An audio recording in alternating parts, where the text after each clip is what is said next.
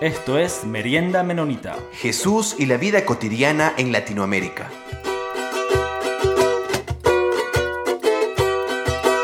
Bienvenidos y bienvenidas una vez más a su podcast Merienda Menonita. Estoy aquí como siempre con mi compañero Peter. Peter, ¿cómo estás? Che, Jonathan, aquí estamos de nuevo en Quito y entusiasmado para, para otra conversación. Bueno, continuemos entonces con lo que tenemos preparado para el día de hoy. Hoy hemos invitado a José Ollanguren y vamos a estar conversando con él un poco sobre esta serie que hemos venido trabajando sobre Misión sin Conquistas, sobre el libro Acompañamiento de comunidades indígenas autóctonas como práctica misionera alternativa. Lo tenemos aquí a José, te doy la bienvenida José y te pediría si podrías eh, contarnos un poco sobre ti. Sí, hola, buenos días Peter, Jonathan, buenos días también a, a todos los que puedan estar viendo este, esta grabación. Y bueno, mi nombre es José Luis Ollanguren, soy de la Iglesia Menonita de Bragado, provincia de Buenos Aires. Estoy casado con Alfonsina Finger y tengo cuatro, tenemos cuatro hijos, eh, Felipe, Emilia, Juan y Tomás. Y hace 18 años que vivimos acá en Castilla y Chaco, en un epicentro de las comunidades indígenas Tobacón, y nosotros trabajamos en acompañamiento a estas iglesias y también a las comunidades que, rodean a las iglesias, ¿no? de las cuales las iglesias son parte. José, comencemos entonces a ir conversando un poco sobre, esto, sobre este tema. Luis Acosta en una entrevista previa nos hablaba de que uno de los desafíos que tenía por delante y que se le presentó en el momento en que estaba trabajando con las comunidades indígenas era sobre la recuperación de tierras ancestrales. Eh, mi pregunta para ti ahora es, ¿qué cosas urgentes eh, están trabajando ustedes ahora y necesitan estar luchando ustedes ahora? ¿Todavía están trabajando con el asunto de la recuperación de tierras ancestrales o hay otros asuntos urgentes que se les presentan por delante? Sí, eh, digamos que cada uno, los matrimonios del equipo menonita que trabajó por varios años, décadas acá en el Chaco, cada uno enfocaba su trabajo de acuerdo a sus dones y capacidades. Eh, Luis, como era agrimensor, él trabajaba básicamente el tema, el tema de la tierra. En cambio, acá nosotros nos trabajamos el tema de la tierra no quiere decir que no sea importante, sino que nos enfocamos en otro tema como lengua, educación bilingüe, eh, estudios bíblicos.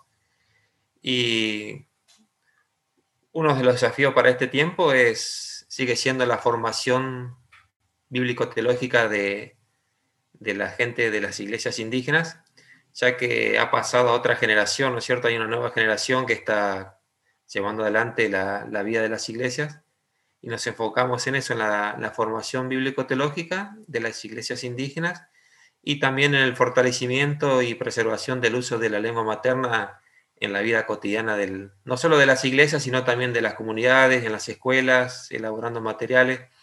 Creo que la cuestión lingüística es eh, un tema actual para trabajar, para fortalecer, concientizar sobre la importancia y animar a, los mismos indígenas a, hacer cada día más uso de ese idioma, aunque lo utilizan, pero elaborar materiales, cartillas, eh, folletos, videos, utilizar las últimas tecnologías como para ir incorporando el idioma en las nuevas tecnologías. Eso es lo que más estamos trabajando y vemos como una necesidad actual.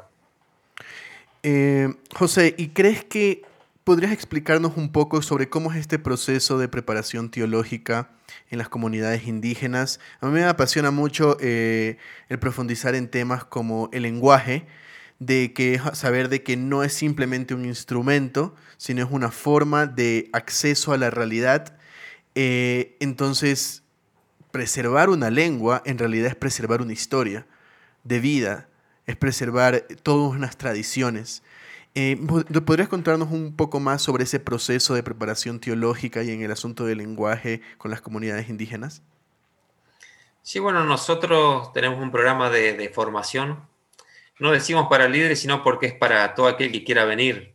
Eh, hacemos todos los sábados de 8 horas de la mañana hasta 13 horas. Eh, son cinco horas de, estudio bíblico, donde preparamos materiales escritos en idioma. Lo hacemos así como materia o como, como módulo. Y se prepara todo escrito en idioma. Bueno, se revisa con otras personas indígenas. Se trabaja un poco en equipo. Se va, se va corrigiendo lo, lo escrito. Se va corrigiendo algunas cuestiones de, de metodología y de contenido y después se comparte con los, con los jóvenes o adultos también que, van a participar del estudio. Es un programa de dos años y medio, es algo básico, porque es una vez por semana nada más, pero sirve para reforzar el conocimiento bíblico, hacer uso del idioma, todas las preguntas se hacen en idioma, todo lo que se escribe en el pizarrón está en el idioma. También usamos, usamos hacemos uso del castellano, obviamente, porque por ahí hay palabras que, que se utilizan en el idioma castellano, que se utilizan en las iglesias, pero por ahí se, no se profundiza el, el campo semántico de esa palabra, aunque se utiliza, alguno dice yo, gracia, dice gloria, pero, eh, o etcétera, otras palabras que a veces están incorporadas mecánicamente en el vocabulario de la gente, pero por ahí nunca se sentaron en, en una mesa redonda a, a ver qué significa esa palabra, en qué contexto se usa, cuál se puede traducir, qué mejor traducción es, eh, y bueno, etcétera. Así un poco lo que se dan los estudios bíblicos. Es un proceso medio lento si queremos, a lo mejor para la, mirada occidental, pero creo que es propicio para, para la gente.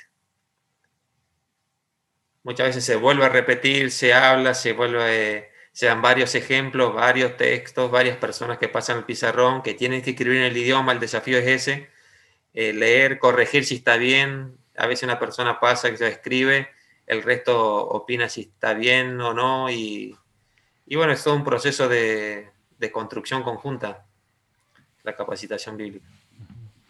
Y José, este, eh, ¿qué tipo de, ah, entonces siguiendo en esta línea del, del idioma, este, aquí eh, en, en, el Ecuador, este, Ana, las iglesias ah, indígenas acá ven, este, o han visto que, que la iglesia en sí es un espacio de donde han podido, este, preservar bastante la, cuestión de, su idioma.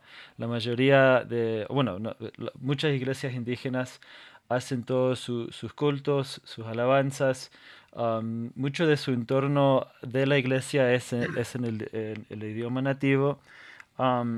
pero en, pero hemos, este, en, nuestro trabajo aquí hemos visto que en, el espacio fuera de la iglesia sí hay algo de, complicaciones en cuanto al, idioma. Por ejemplo, este, hay en el, en el ámbito educativo, por ejemplo, hay, hay, esta idea de que si los, si los niños o las niñas estudian en su idioma, van a estar retrasados en, el castellano, que es después el, idioma del, mercado, de la universidad, etc. este, y Sí, entonces en general ah, este, hay todavía, sí, no, no hay como una inclusión completa de, que en este caso en, la sierra centro de Ecuador, que, que, el quichua e, es, un, es, un, es, es válido en, en, como, al nivel como, como castellano, por ejemplo. Este, ¿Han visto alguno de esos tipos de, retos o, qué otros tipos de, logros y retos hay en, el ámbito del, del, idioma ahí en el Chaco? Sí, lo que quería decir en cuanto a lo que vos decías hoy de, la gente que en la iglesia usa su idioma a veces fuera no. Bueno, acá se usa fuera de las iglesias también, pero históricamente la gente que más ha estudiado, más ha usado el idioma, eh, fueron las personas que pertenecen a alguna iglesia evangélica. Eh, muchas veces, desde una mirada antropológica o lingüística ajena a la iglesia, se ve un poco criticada la acción de, las iglesias evangélicas o el cristianismo que se han introducido en las comunidades, han traído nuevos, nuevos conocimientos, nuevas ideas y ideologías y religiones y, y han han procurado poner por escrito el idioma con un fin solamente proselitista, religioso, etcétera, etcétera. Pero eh, las iglesias indígenas, por lo menos en esta región, son las que más hablan el idioma, las que más saben leer y escribir el idioma, las que más grupos de música con idioma, idioma materno han creado, las iglesias que con más liderazgo autóctono tienen, digamos, la iglesia fue la principal y primera institución donde las, las, los indígenas lograron autonomía. Eh, las iglesias han reforzado la danza autóctona que utilizan en el culto. Entonces vemos que la iglesia ha hecho un aporte más que significativo en la cuestión lingüística y en la preservación y que, lingüística que a su vez recae, recae sobre la identidad de, de estos pueblos. Entonces las iglesias se utilizan, se utilizan la predicación, eh, se utilizan en los coros, se utilizan la lectura y se utilizan los estudios bíblicos. Eh, fuera de las iglesias también se utiliza. No es que no se utiliza, quizás como vos mencionabas ahí en, esa, en, Ecuador, pero se utiliza, pero a veces eh, hay debilidades en cuanto a la escritura y a la lectura pero se sigue utilizando. Pero la iglesia ha hecho un aporte significativo a, a la preservación de, de, la lengua, no solo por la traducción bíblica, sino por el uso que se le da y también eh, gente de la iglesia ha estado elaborando materiales eh, para educación bilingüe, estamos elaborando un diccionario monolingüe, que nos faltan tres letras para, para terminar, que es un trabajo que nunca se, se ha realizado hasta ahora y hace varios años que estamos haciendo, así que la iglesia ha hecho un aporte significativo para la preservación del idioma materno, en este caso todo. Y este, entonces, em, en, en, una anterior eh, conversación que, que tuvimos con, con, Frank Paul, este, eh, algo que, que salió um, de, de, uno de, de, los aportes que, que hizo Willis uh, Horst en el libro es, entonces, ahorita conversamos sobre este aporte de, las iglesias hacia la cultura y hacia este, el idioma en, particular. y, pero con Frank también este, conversamos un poco sobre estos retos de, ser, ser Tobacom hoy, ¿no? y entonces él, él, pudo conversar un poco de eso. Más adelante tenemos programados entrevistas con, con algunos hermanos líderes que son Tobacom, pero quería ver si en, el trabajo que se está realizando hoy en, el Chaco, ¿qué, ¿qué, retos se ve por delante de, de esta realidad de ser Tobacom seguidor de, de, Cristo? Y, y cómo, mirando quizás Ah, vos en este espacio has estado mucho tiempo ahí en el Chaco, pero, entonces, pero has podido ver cómo se viene realizando este trabajo de la misión. ¿qué, ¿qué, se está haciendo hoy este, para, para caminar junto con, con, el pueblo con estos nuevos retos que, que, que se ven ahora en, en esta nueva época? Bueno, creo que bueno, sí, toda es una cuestión, creo que ellos nunca pueden dejar de ser lo que son, digamos, porque por ahí se asocia a ser discípulo de Cristo eh, y con no ser indígena, ¿no es cierto? Entonces ellos nunca van a dejar de ser lo que son, su identidad, más allá, y su historia eh, les dice que son Toba Om, y por más que ellos tengan una nueva creencia, siempre esa nueva creencia o el encuentro con Cristo va a implicar ciertos cambios. ¿Es cierto? Que esos cambios pueden estar o no de acuerdo con los valores culturales que ellos han tenido.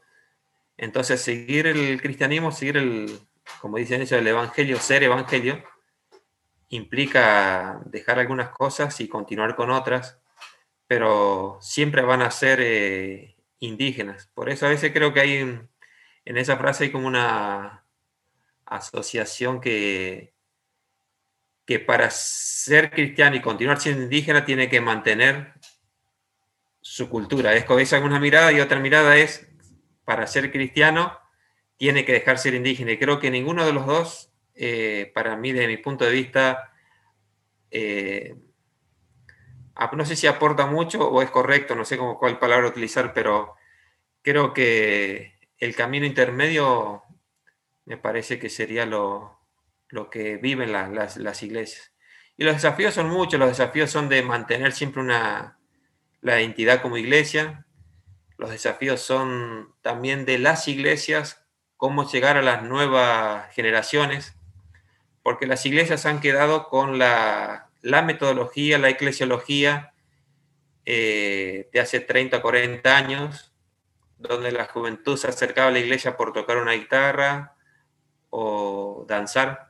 Quizás hoy la generación, eh, las nuevas generaciones de la, de la sociedad indígena han alcanzado que sea un nivel terciario de educación, son profesores o son maestros, y creo que la iglesia tiene el desafío de, acomodarse para llegar a estas nuevas generaciones que no están eh, acercándose a la iglesia. Yo creo que las iglesias indígenas no, están creciendo tanto como han crecido antes, hace 30, 40 años quizás. Antes han tenido quizás un crecimiento exponencial, han logrado eh, llegar a un gran porcentaje de la sociedad indígena, pero que se ha creado una meseta y creo que ya se, podríamos hablar de dos décadas o que se están manteniendo en el número y están decreciendo algunas por el fallecimiento de, sus miembros y no hay nuevas generaciones que se están incorporando en el seno de la iglesia. Entonces creo que el desafío es cómo llegar o cómo cambiar esa, una eclesiología que pueda atender las necesidades de las nuevas generaciones. Creo que eso eh, es, urgente. ¿Y a qué crees que se debe eso? Eh, claro, estamos hablando de los jóvenes, ¿no verdad? De que no se está llegando a los jóvenes y que las personas que estaban antes han fallecido. Eh, pero antes decías hubo un crecimiento hace algunas décadas y ahora ha decrecido. ¿Qué, qué ha pasado? ¿Tienes alguna, algún pensamiento sobre esto? y qué cosas podrían hacer para lograr conectar con la juventud. ¿Crees que esto solamente es un fenómeno que estamos viendo en las iglesias indígenas en tu contexto o es algo que también aplicaría ah, dentro de las ciudades?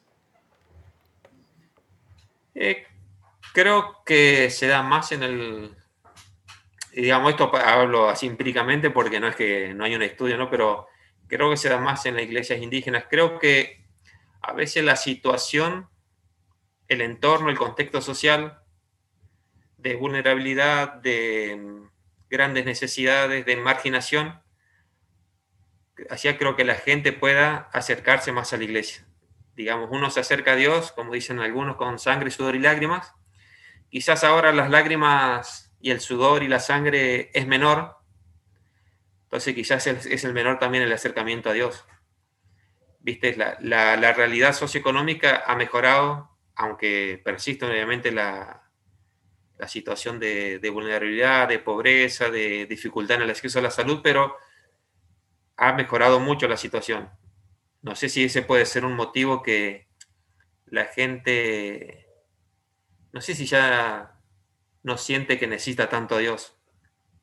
Viste, antes eh, la juventud no tenía otra alternativa que acercarse a la iglesia no había posibilidad de estudio, no había posibilidades de, interrelacionarse con otros grupos que yo eh, cercanos, otras comunidades, ahora con todos los de la, la tecnología, las redes sociales, siempre hay más actividades, están más eh, ocupados en, esa, en esas otras cosas con el estudio. Y antes eh, la, explosión social o el, entretenimiento social de los jóvenes era si o sí acercarse a la iglesia o, al deporte dentro de la comunidad nada más. Y muchos se acercaban por el tema de la música, de la danza, y quizás ahora tienen otras opciones y están eligiendo otras también, que no, no sea la iglesia. Hay algo que me parece muy interesante en los jóvenes ahora y pensando hace en el 2019 en octubre hubo una protesta eh, encabezada por las comunidades indígenas acá en Ecuador.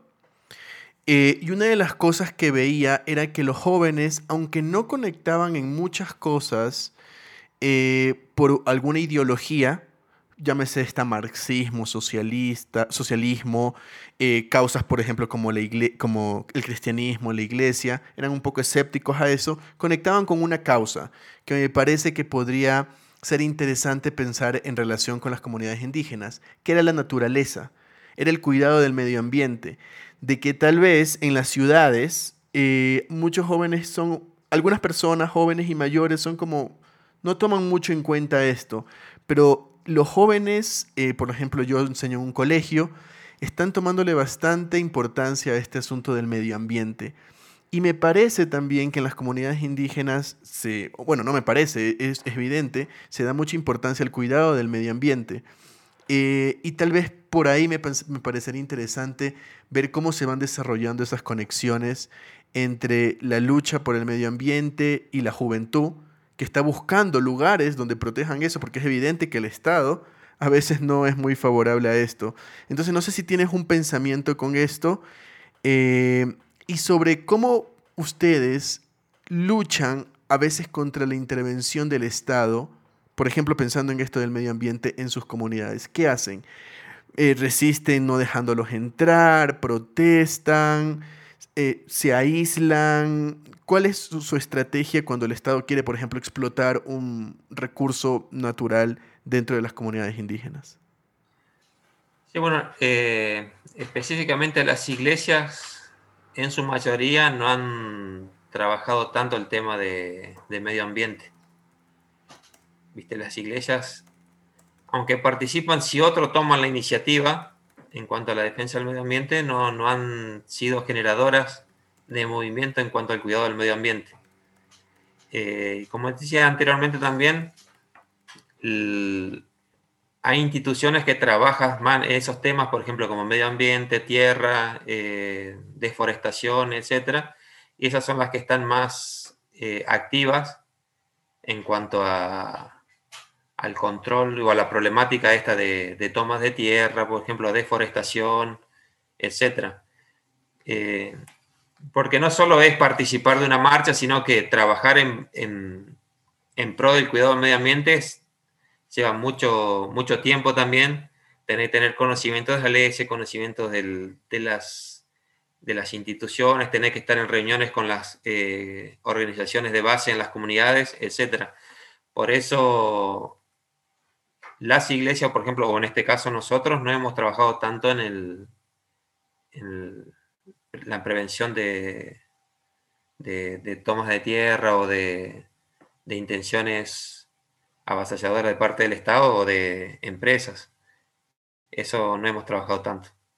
Pero hay instituciones que sí que apoyan más eh, esos temas. Porque, viste, que a veces trabajar tema de lengua, tema de educación bilingüe, tema de iglesia, ya te ocupa bastante el tiempo y la, y la agenda. En cambio, y para uno trabajar un tema como ambiente, tiene que estar interiorizado. Entonces hay instituciones que están más interiorizadas en ese tema, están más, tienen recursos humanos, recursos legales, etcétera, que acompañan a, las comunidades en ese aspecto, más que, que otras. José, entonces, este, para, para, para ir cerrando un, un poco, este, quería ver si, si nos podría entonces este, eh, como, como, plantear un poco, nos han explicado en, entrevistas anteriores y, habla mucho en, el libro sobre, sobre este tema de, de, ser como misionero huésped o, de, o del, acompañamiento.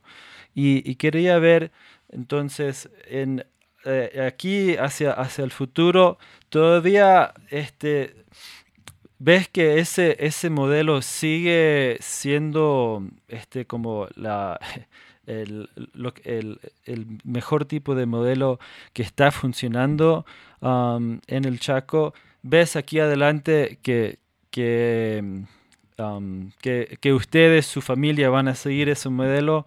¿Hay otros misioneros quizás que, que, van a llegar? ¿O, cómo ves el, futuro de este, de este trabajo en, el Chaco?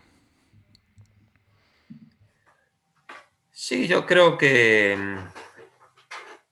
que la actitud de, de humildad, de respeto y de escuchar al otro, digamos, es de por vida digamos, el acompañamiento, no sé si a mí me gusta tanto así huésped, porque el huésped también tiene sus, sus inconvenientes. Puede ser algunas características del huésped, sí que es respetar, estar en un espacio ajeno, eh, conversar, preguntar, eh, compartir, pero el huésped también puede tener ciertas, ciertos inconvenientes como no conocer, ser siempre visita. La visita nunca conoce el lugar. Cuando van a tu casa vos siempre está limpio cuando llega una visita, pero la visita no conoce la realidad de tu hogar la visita no conoce la realidad de, las relaciones intracomunitarias, porque siempre una visita, la visita siempre se da en un marco de un espacio programado donde se, se, generan las condiciones óptimas para eso. No sé si me explico. Entonces, si yo soy visita y voy a una iglesia, yo pienso que la vida de las comunidades es la vida de la iglesia. Y esa no es sola la, no es la vida de la comunidad ni siquiera de la misma comunidad de la iglesia. Y, pero la actitud de, de acompañar, de ser un hermano, de compartir, de opinar, de intercambiar, de presentar los puntos de vista y opiniones y posturas en un marco de diálogo, yo creo que eso eh, se mantiene siempre, no solo en el, contexto indígena, sino también en cualquier otro eh, contexto. De, sobre todo acá porque uno es, siempre va a ser ajeno es como por más que vos te sientas ecuatoriano y hables castellano y etcétera, etcétera, cuando te quieren hacer, cuando algo no le gusta a vos, lo que primero que te pueden hacer llegar a hacer sentir es que vos no sos de acá. ¿Viste? Entonces, eh, esa actitud de, humildad y de respeto tiene que estar siempre donde uno vaya. Por más que trabaje con gente argentina no indígena, la actitud de respeto por lo que el otro piensa, por las decisiones, por la autodeterminación, etcétera, etcétera, eso se tiene que mantener. Creo que no es un modelo, no es una estrategia, sino es un estilo de vida. Entonces, eh, sí, para continuar con eso, entonces, este, ¿ves todavía que el, trabajo eh, misionero ahí en, el Chaco um, de, acompañamiento todavía tiene más, más para caminar? ¿O, cómo, está, cómo, cómo pensás de, eso? ¿Hasta qué punto llega ese acompañamiento? Porque podríamos decir que, es indefinido y como, como nos dijo Quito recién, que hay otras personas que no son del Chaco, que, que, porque como es un acompañamiento de que yo me puedo ser cambiado igual que el que estoy acompañando o la que estoy acompañando, esa bendición puede seguir surgiendo de aquí para siempre. pero, este, pero a la vez hay, ah, no sé, este, hay, hay la duda o de, o sea, ¿por, qué, ¿por, qué, necesitamos tener ese acompañamiento? Aparte de, que es algo, es una experiencia bonita y que hay personas que puedan, particulares, que puedan ser bendecidos de, esa relación. pero vos ves que todavía hay trabajo de, acompañamiento para hacer o...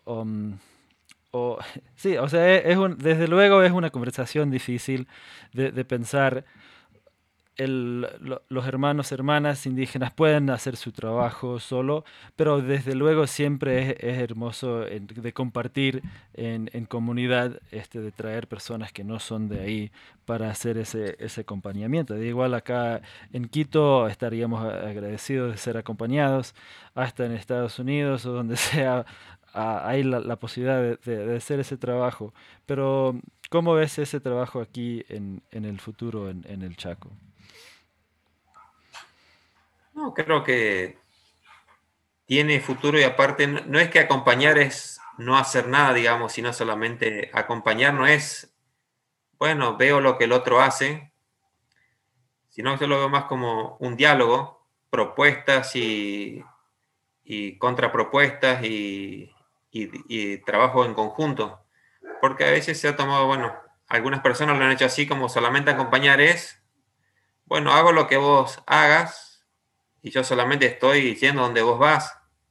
mi tarea es acompañarte y bueno, pero si somos compañeros en el caminar, puedo proponer, puedo tener, tirarte mi idea, aunque no sea originaria la tuya, pero no es que vos vas a aceptar solamente porque sea mi idea, sino que en el caminar con la indígena, en mi trabajo por lo menos particular, eh, siempre he estado proponiendo, recibiendo respuestas, he recibido propuestas y tengo mi, respuesta a, la propuesta de ellos y etcétera. En ese caminar de hacer juntos, no es solo ir a ver qué hacen, bueno, si no hacen nada me siento y me quedo un año sentado porque no hacen nada.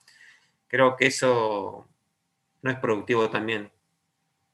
No tampoco es productivo, que me parece que hay futuro en la medida que, que uno, uno inserto, dejando de ser un poco huésped, no en la actitud, sino en el, viviendo, puede ver muchas cosas y puede proponer para hacer algo respecto a eso, para solucionar ese problema.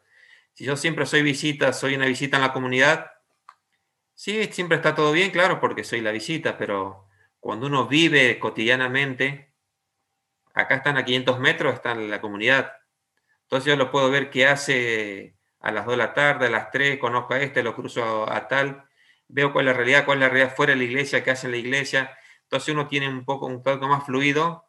No dice que, no digo que pertenezca a la comunidad, pero conoce más a la gente. Ya no, no como huésped, sino como conoce como uno, como uno que está siempre ahí. Y el caminar no es solo para mí acompañar que hagan lo que ellos hagan y yo estoy ahí, sino que generar juntos una estrategia para erradicar las situaciones que no son deseables eh, y no son del reino de Dios. En eso sí hay futuro. Sí, muchas gracias, um, José, por, um, por, uh, por, esta conversación, por, por tomar tu tiempo y también muchas gracias por que ese, ese trabajo que, que llevan haciendo ah, ahí con su familia en el Chaco. Jonathan, ¿algo más para cerrar? Agradecerle, José, por la entrevista. Un gusto poder contar con tus apreciaciones sobre este tema tan importante y tan interesante para las iglesias en nuestros contextos en Latinoamérica. Eh, queremos agradecerle también a Anabaptist World y a la Red Menonita de Misión por hacer posible este podcast. Bueno, muchas gracias a ustedes. Que Dios les bendiga.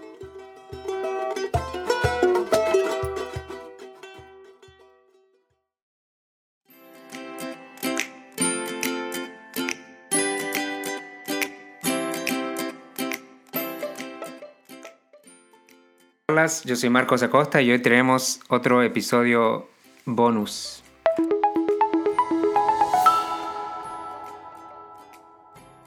Hoy simplemente quiero introducirles algo nuevo que está haciendo Anabaptist World. Como saben, Merienda Menonita y Mate y Charlas son programas auspiciados por una revista que se llama Anabaptist World.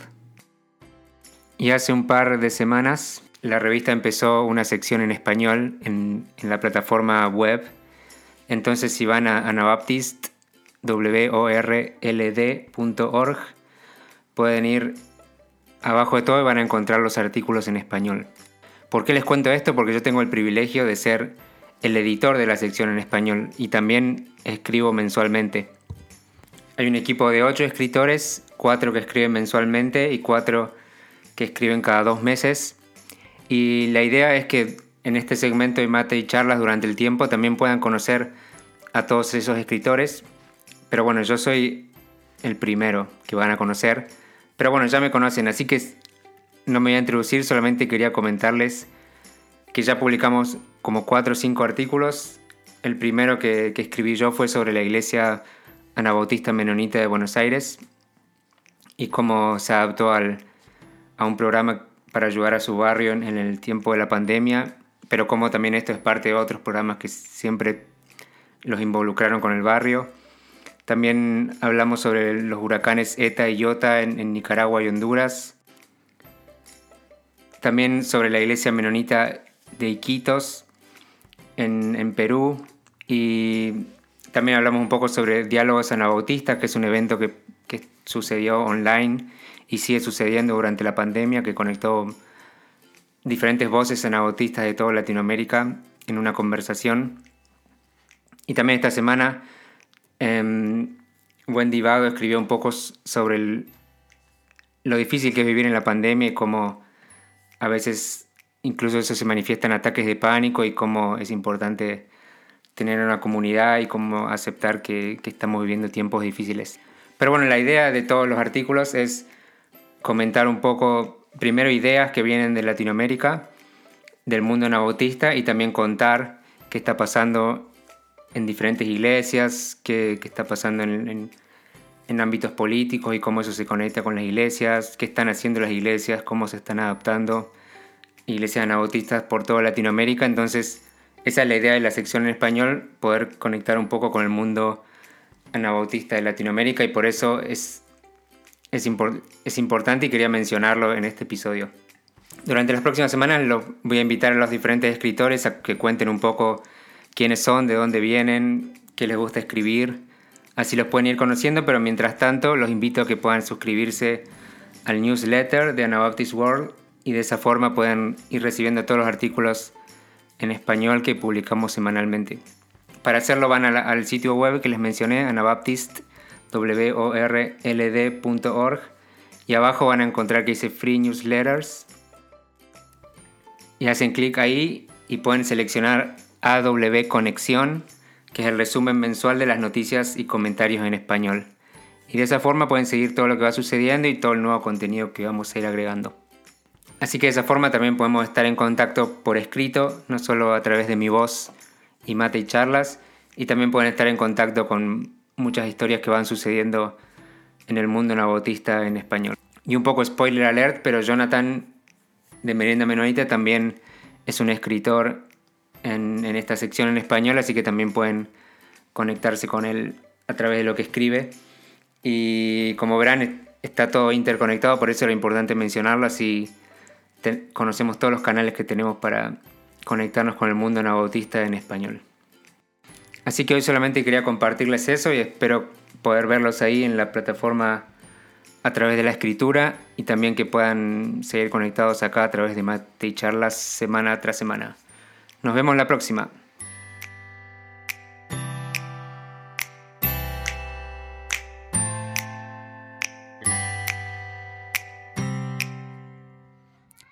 Muchísimas gracias Marcos por esa información por favor recuerden todos que pueden ver en el Facebook, Instagram eh, de Merienda Menonita, igual la página de Anabaptist World, como dijo Marcos. Muchas gracias como siempre a la Red Menonita de Misión y a la revista Anabaptist World por hacer este espacio posible. Y nos vemos la semana